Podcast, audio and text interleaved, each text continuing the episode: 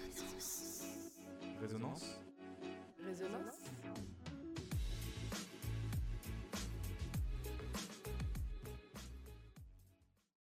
Quand on est, on devient fanatique, on est amoureux, et quand on est amoureux euh, et qu'on n'a pas de, on n'a pas de retour sur cet amour, on est vite en manque. hein, c'est comme de la drogue. Bah en vrai, c'est un peu bête dit comme ça, mais c'est un peu comme un ex. Si c'est vraiment quelqu'un qui a compté dans ta vie, même si tu penses plus à lui, il y a toujours une forme d'attachement. Et je pense que vu le, le niveau d'affection que j'ai pour, euh, ben, pour Big Flo Oli, ça restera toujours un peu. Et je sais pas, je dirais à mes enfants, ah ben moi quand j'étais jeune, à ta place, c'était eux dont j'étais fan.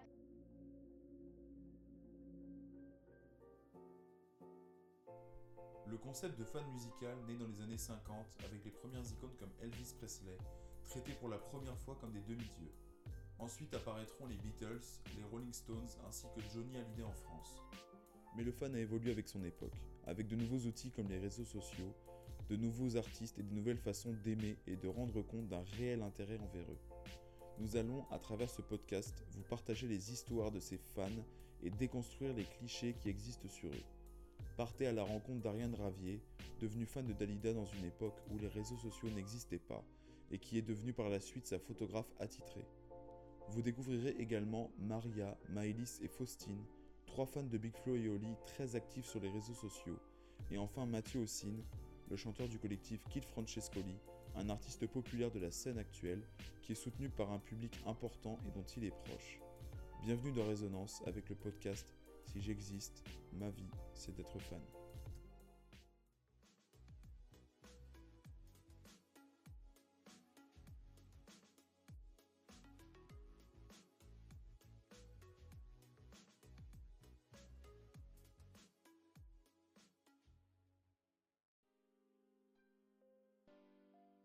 La notion de fan est entrée dans le langage courant.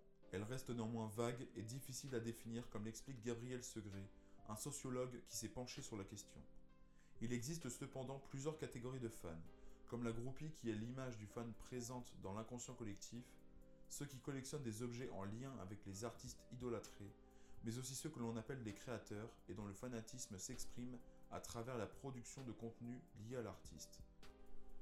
Ariane Ravier fait partie de cette dernière catégorie. Cette professeure de chant a connu une adolescence difficile et s'est raccrochée à la figure que lui offrait Dalida pour trouver un sens à sa vie.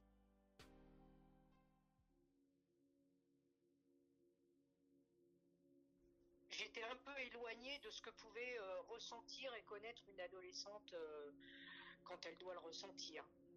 Donc euh, moi j'ai pas j'ai pas été dans des booms, j'ai rien fait de tout ça en fait. J'ai pas connu un éveil de sexualité euh, à partir de, de, l'âge de, de 15-16 ans. Pas du tout. J'étais préoccupée par d'autres choses, j'étais occupée par d'autres choses et j'avais pas du tout la tête là-dedans. Donc j'étais très en retard en fait par rapport à ça. Dalida, elle, m'a offert une image euh, de femme, euh, certainement que je recherchais à beaucoup, beaucoup de points de vue.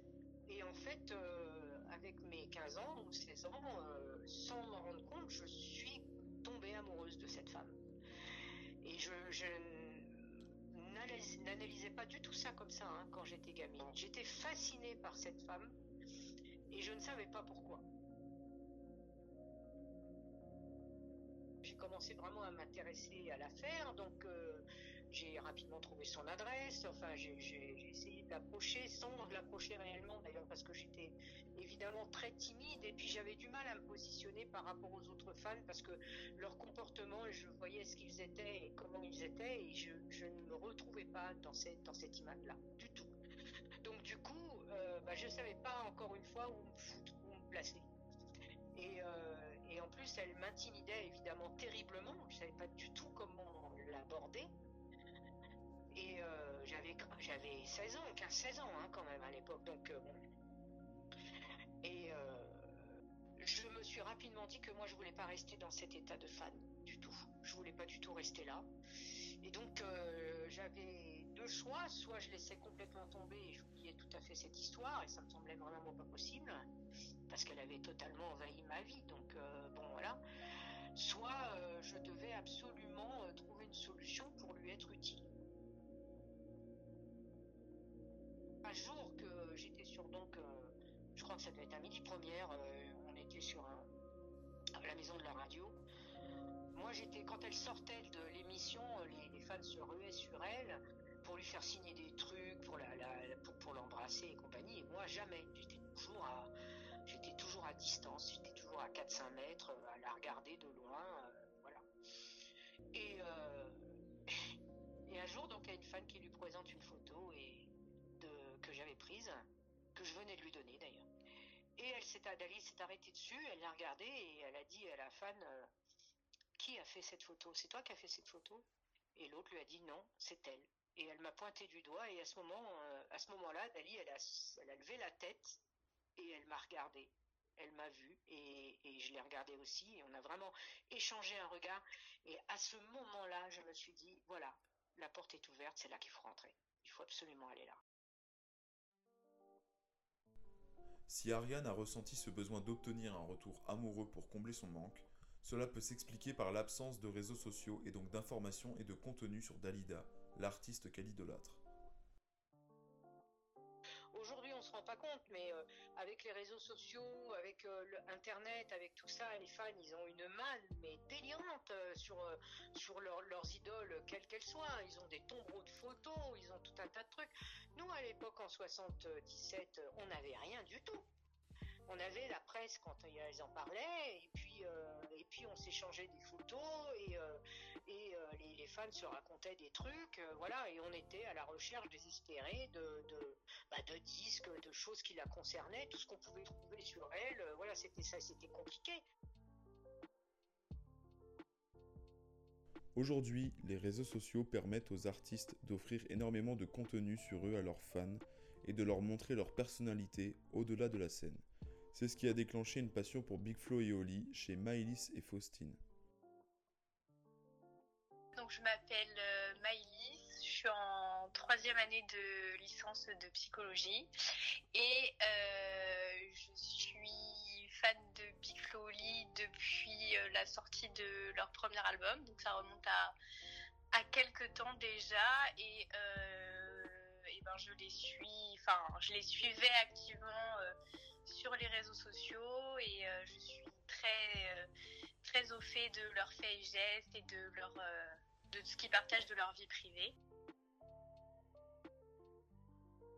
Quand j'étais plus petite, c'était plus plus pur dans le sens où c'était vraiment pour la musique alors que là avec Big Flo c'est euh, un ensemble et quand j'étais jeune c'était pas du tout euh, le même rapport et, euh, et je ça peut expliquer aussi que je me suis détachée de de ma fanatitude assez rapidement parce que quand la musique a arrêté de me plaire et eh ben j'avais pas de problème de me détacher de, de la star alors que là c'est pas pareil pour Big Flo du coup.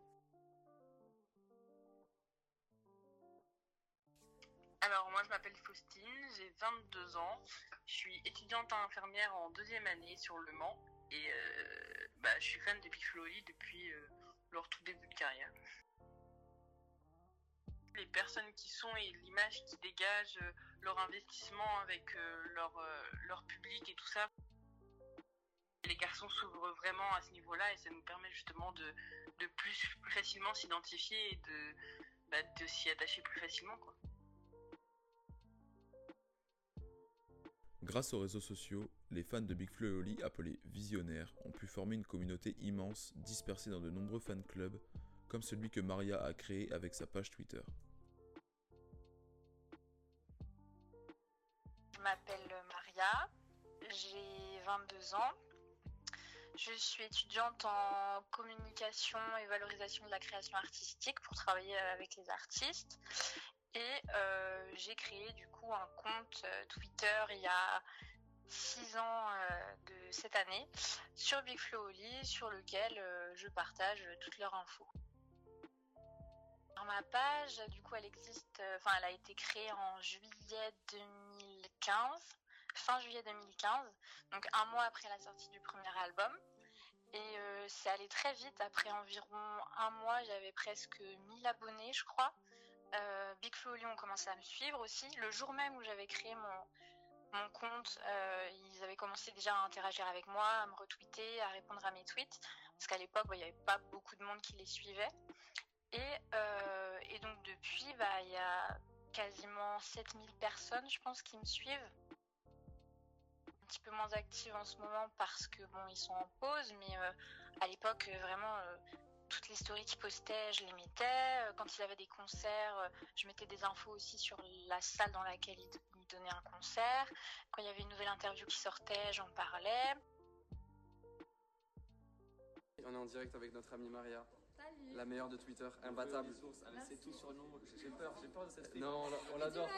On l'adore. Allez voir sa reprise et gros big up à tous les visios. Enfin, il y a un lien un petit peu, bah, je vais pas dire fraternel parce qu'on n'en est pas là, mais c'est vrai que du coup, maintenant, ils me connaissent, on se connaît depuis 6 bah, ans. Euh, tous les trois. Et, euh, et du coup, bah, quand je vais en concert, ils me reconnaissent. Ils m'ont déjà invité à monter dans le tourbus. J'ai eu pas mal de, d'avantages comme des places gratuites, tout ce genre de choses.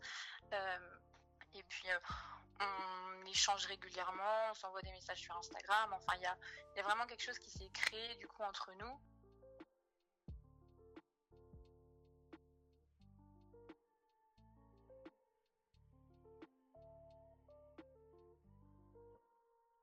au lycée, euh, j'ai, enfin, mon bac, vraiment, je l'ai eu de justesse parce que euh, j'en avais marre de, des cours, mais vraiment, je, faisais que ça. Je passais des nuits entières à regarder des interviews, à trouver des choses à poster, qu'est-ce que je pouvais faire qui pouvait plaire aux abonnés?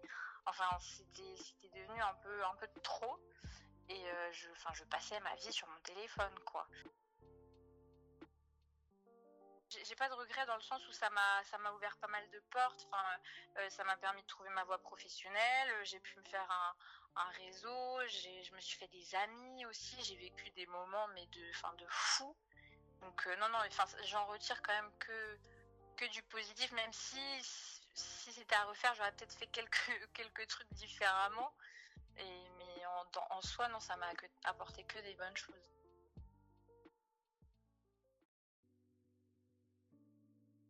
Visionnaire, euh, c'est une vision d'ensemble parce que c'est comme ça que du coup nous on s'appelle entre fans. Mais du coup ils ont aussi sorti leur marque qui s'appelle euh, comme ça. Euh, ben, euh, Oli il a une bague qui porte toujours à son doigt avec le V de visionnaire. Euh, Big Flo il a toujours une casquette visionnaire. Du coup pour moi c'est vraiment un lien qui existe entre euh, notre communauté et eux, parce que c'est quelque chose qu'eux, ils reconnaissent pleinement. La communauté visionnaire, c'est vraiment quelque chose qui nous relie à eux, et euh, je pense que c'est différent de d'autres noms parce que les, les fan bases elles ont toutes plus ou moins un nom à partir du moment où elles sont importantes. Mais pour moi visionnaire ça comme c'est reconnu par Flowly ça, ça a un sens particulier du coup y a des gens que j'ai rencontrés qui, si on s'était rencontrés dans un autre contexte, peut-être qu'on n'aurait jamais, n'aurait jamais été amis. Et, je trouve que c'est ça qui est beau parce que grâce à Big Flowly, bah, j'ai des amis qui ont, euh, enfin moi maintenant j'ai 22 ans, il y en a qui ont, j'ai des amis qui ont 17 ans, d'autres qui en ont 28. Et c'est des gens que j'aurais peut-être pas pu croiser euh, euh, autres qu'en concert ou sur les réseaux. Il y a des gens maintenant, ils font quasiment partie de ma famille, on passe nos vacances ensemble et du coup, bah, on a cette, enfin, on a Big Flowly qui nous lie. Quand on va en concert ensemble, c'est fou. Et du coup, il y a une ambiance qui se crée, c'est enfin, incroyable, vraiment.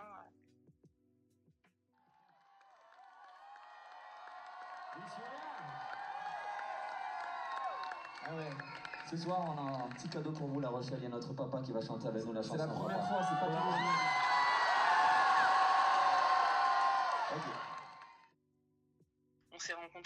Bah, à mon tout premier concert à, Tours, on attendait dans la queue et tout ça. Et justement, ça a créé euh, ce lien et ça a créé des belles amitiés parce qu'on a les mêmes passions. Après, on fait forcément toutes des choses différentes, mais c'est ça qui est bien, c'est que vraiment la, la, musique nous a réunis et euh, la puissance des paroles fait que bah, ça, ça nous a aidés toutes d'une manière ou d'une autre et ça nous permet justement de pouvoir partager ça, quoi.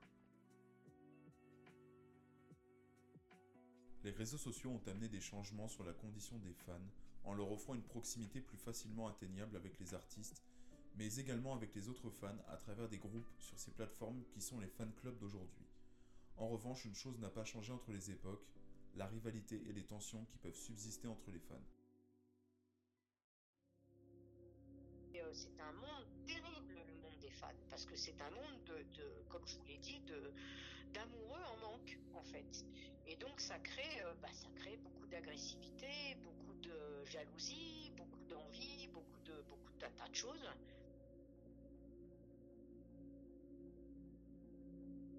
je sais plus c'était quand, c'était peut-être en 2017, il y avait eu un compte carrément qui s'était créé sur Twitter euh, qui était fait pour entre guillemets me, marceler. Euh, c'était un compte de haters quoi, qui disait oui, euh, c'est pas normal, il y a des différences entre les gens. Enfin, ça va, ça peut aller très très loin pour certaines personnes qui sont un peu trop extrémistes.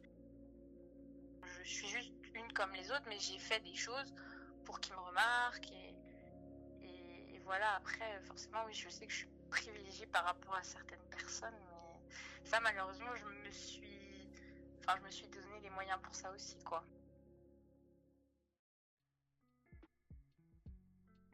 Vous l'avez entendu, ces fans modernes sont loin du cliché de la groupie hystérique que l'on peut imaginer en pensant aux fans. C'est ce que nous montre leur réaction face à la pause d'au moins deux ans, prise par Big Flo et Oli, qui ont cessé toute activité sur les réseaux pour se concentrer sur leur prochain album. Bah, en vrai, ce qui me pose le plus question, c'est que du coup, ils ont annoncé que la pause, euh, normalement, elle devrait durer au moins deux ans. Et euh, bah, du coup, deux ans, euh, j'aurais grandi, enfin vieilli. Euh, normalement, j'aurais fini mes études, je serais plus du tout dans le même état d'esprit. Du coup, euh, je pense que bah, si j'ai un travail, forcément, mon investissement sur les réseaux sociaux sera pas le même, et donc mon investissement auprès d'eux sera forcément différent. Mais je pense que musicalement parlant, ça ça va pas bouger et, euh, et, même si je suis à un autre euh, point de ma vie, quand ils vont revenir, je vais forcément aller voir ce qui se passe, aller voir euh, s'ils racontent ce qui s'est passé depuis deux ans. En plus, normalement, quand ils reviennent, c'est parce qu'ils sortent un nouvel album. Donc, je pense que je, au moment de la sortie, mon attachement à eux sera intact parce que j'aurai envie d'avoir des nouvelles. Mais après, c'est vrai qu'avec une pause de deux ans, il y a énormément de choses qui peuvent changer. Donc, je sais pas si euh, une fois euh, le retour, euh, bah, une fois que je serai habituée à leur retour, je sais pas si ça restera ça par contre. Enfin, elle me fait même du bien.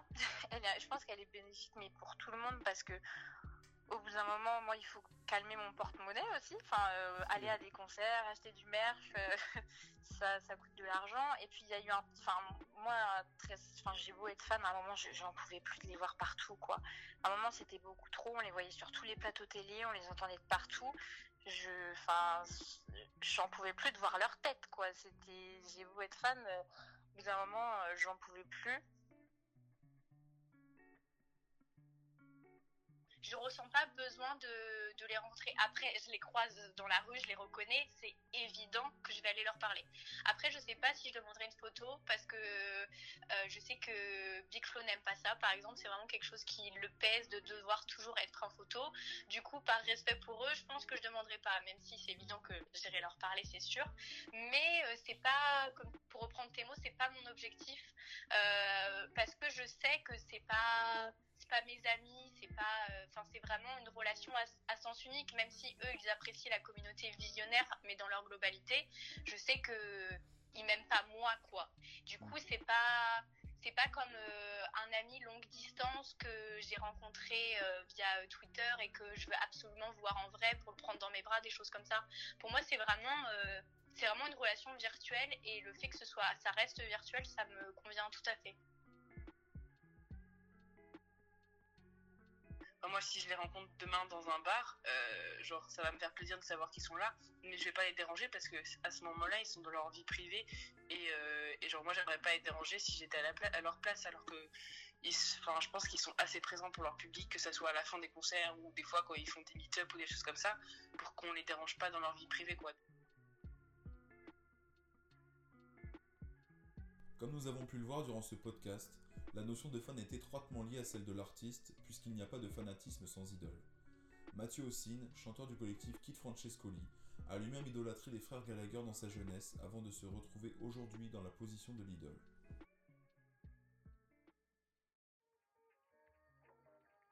Moi j'ai toujours aimé, euh, j'ai jamais été le genre d'artiste euh, qui veut pas se faire photographier ou qui euh, ou qui veut pas se faire reconnaître dans la rue ou depuis tout petit je savais que ça faisait partie du de la de la vie d'un musicien quoi tu vois et c'était presque c'était presque, ça faisait partie de l'objectif aussi. Je me dis, si un jour on me reconnaît dans la rue, on peut me prendre en photo, euh, je refuserai jamais un autographe, je refuserai jamais une photo, ou je refuserai jamais ben, un petit mot, un petit mot sur Twitter ou sur les réseaux, tu vois. Et après, quand c'est des, euh, quand t'as des personnes qui demandent, par exemple, euh, quand tu poses des dates de tournée, qui demandent à quand la Turquie, par exemple, parce qu'ils sont turcs et qui veulent savoir quand est-ce que je vais aller jouer dans leur pays, ben là, forcément, je, je me sens obligé de répondre parce que c'est, c'est la moindre des choses et je me dis, c'est les gens qui veulent venir me voir, euh, c'est il y a que du positif en fait là-dedans, tu vois. Donc euh, ça prend pas beaucoup de temps et je pense que ça fait en sorte que tout le monde soit content au final. Je sais pas trop me mettre la pression par rapport au, même si j'y pense, mais pas trop me mettre la pression par rapport aux réactions des gens et plus et plus me dire que c'est euh, une récompense en fait, tu vois, d'avoir d'avoir tout cet Oasis c'était différent parce que c'était mes contemporains, tu vois. En fait, c'est-à-dire qu'ils sortaient des albums au moment où moi j'étais en âge de les acheter. C'était pas un truc euh, genre un mythe euh, comme Queen. Euh, quand j'ai commencé à aimer Queen, Freddie Mercury était déjà décédé ou alors c'était juste quasiment au même moment, tu vois. Donc c'était pas les morceaux. j'avais j'avais 30 ans d'écart entre le moment où je les écoutais ou je les découvrais le moment où ils étaient sortis. Mais le premier album d'Oasis, je l'ai pris en, plein, pleine gueule. Le deuxième pareil, je suis allé voir en concert à Paris et tout. Il y avait vraiment un truc de fan dans le sens où, euh, où euh, j'aimais leur dégaine, où j'avais un peu les mêmes baskets qu'eux, j'avais un peu la même chemise, la même façon de, la même façon de s'habiller, je connaissais tel concert, quel anorak que Noël il avait, ce genre de choses. je, je suivais toutes les dates de la tournée et tout, donc j'étais vraiment ouais, gros, gros, gros fan, quoi. Bah c'est euh, c'est très gratifiant en fait. Hein. C'est euh, c'est pour ça qu'en fait j'essaie quand même d'être toujours euh, d'être toujours de répondre toujours présent en fait auprès des fans parce que je sais que moi à l'époque si j'avais euh, posé une question à Noël Gallagher par exemple et qu'il m'avait répondu euh, ben, ça aurait été le plus beau jour de ma vie tu vois. Donc je me dis si euh, quand il y a un fan qui m'envoie une reprise sur sur Instagram ou alors un petit message pour me dire à quel point il aime ma musique ou à quel point ma musique elle a changé sa vie ça arrive hein, des fois tu vois c'est vraiment des fois il y a vraiment des gens qui, qui, qui disent des choses très très très très gentilles et très importantes ben, quand c'est ça qui arrive, moi je, réponds toujours, euh, je réponds toujours parce que je sais euh, qu'est-ce que ça fait d'avoir, euh, fait d'avoir un retour de son idole, quoi. Merci d'avoir écouté ce podcast. S'il vous a plu, n'hésitez pas à le partager et à consulter les autres contenus disponibles sur notre site résonance-angers.fr.